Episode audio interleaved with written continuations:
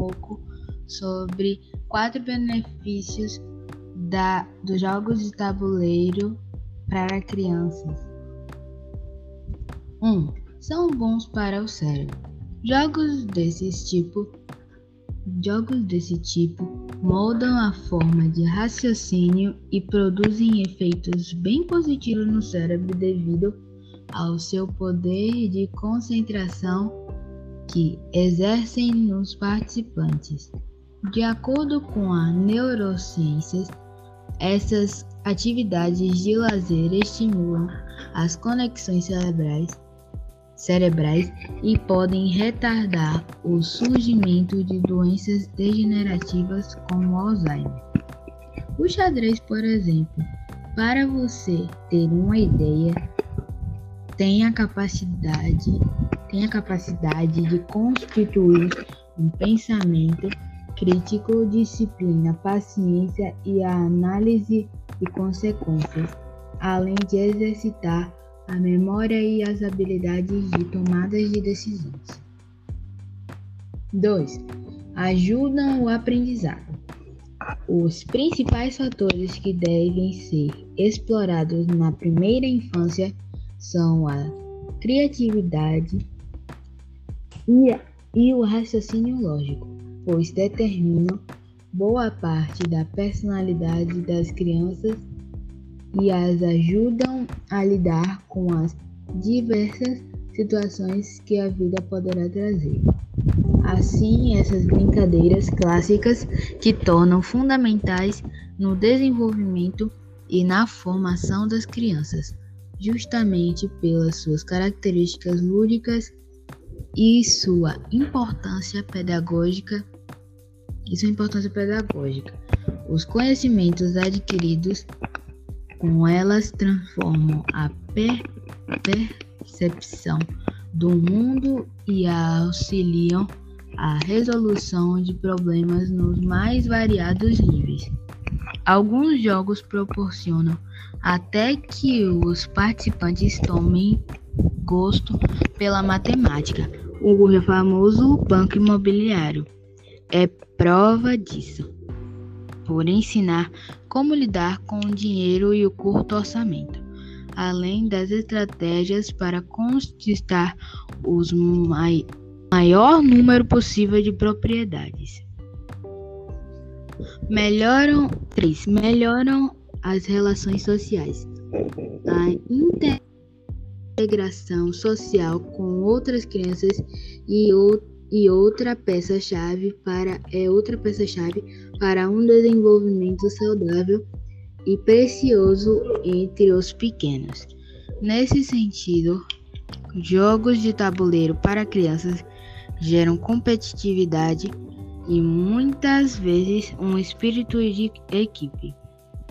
Até quando há apenas um vencedor, no fim das contas, ninguém perde a diversão e o aprendizado ali empregados se sobrassem. Um exemplo que estimula bastante a criatividade, a imaginação e a sociabilidade nesse sentido é o jogo Ima Imitatrix. Nele ganha quem se der a, quem se der melhor nas mímicas e nas imitações para chegar ao fim do tabuleiro. Com certeza não faltariam as risadas. 4. As relações familiares, pais e mães. As relações familiares, pais e mães têm sempre a preocupação de saber como está a evolução intelectual e moral dos seus filhos. Não costumam medir esforços para dar a ele a eles o que há de melhor em matéria de educação. Porém, a vida corrida do dia a dia, o excesso de trabalho e outras inúmeras coisas que ocorrem com os adultos acabam limitando esse tempo necessário com os filhos.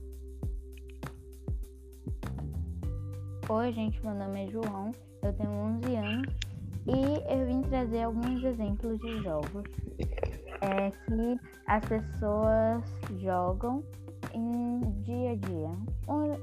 os que mais jogam, assim, mais famosos.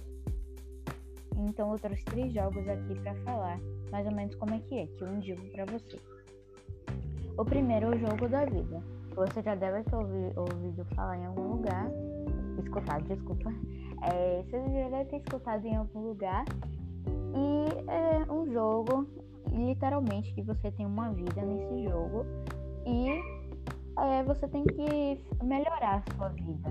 Você nasce do e vai melhorando a sua vida. É como é, o jogo da vida em um tabuleiro clássico da criado na década de 1960, sim, muito tempo atrás. Que você tem uma vida de negócios e você tem que fazer escolhas certas para evoluir. Quem tiver a vida de melhor assim, a vida é, de patrão e tal, você é, e, e chegar ao final do tabuleiro, você ganha. Então é mais ou menos isso. Jenga, que você também já deve ter escutado. Jenga é um, é um, jogo de habilidade física que você e sua família ou amigos empilham uma torre de blocos de madeira. É, quanto maior, mais difícil. Pode formar duplas ou trios. Quem derrubar, quem derrubar a torre perde. É exatamente isso. Quem é um, são vem vários blocos de madeira nesse jogo e você tem que e você vai uma torre com esses blocos e quando você é, você perde, você é o dupla. E é um dos jogos mais legais que eu já joguei. Clue. Clue é um jogo clássico com duas cenas de crime. Mansão ou praia. Qual você, qual você é, escolher? Você é um investigador. Descubra quem ou onde e como Use as suas habilidades para resolver o mistério. Você e sua família têm que descobrir quem é o assassino usando as habilidades de detetive. É uma cena de crime, gente. É um crime que ela comete quem é, mata um dos personagens dessa história. Pode ser na praia ou numa mansão. E é, você tem que descobrir quem é o assassino. Você e seus amigos. Um, um deles vai ser um entre vocês vai ser o assassino e os outros vão ter que descobrir. E é isso. Esses foram um dos jogos que eu trouxe aqui indicando para vocês. Esse foi o nosso podcast. Espero que vocês tenham gostado. Tchau!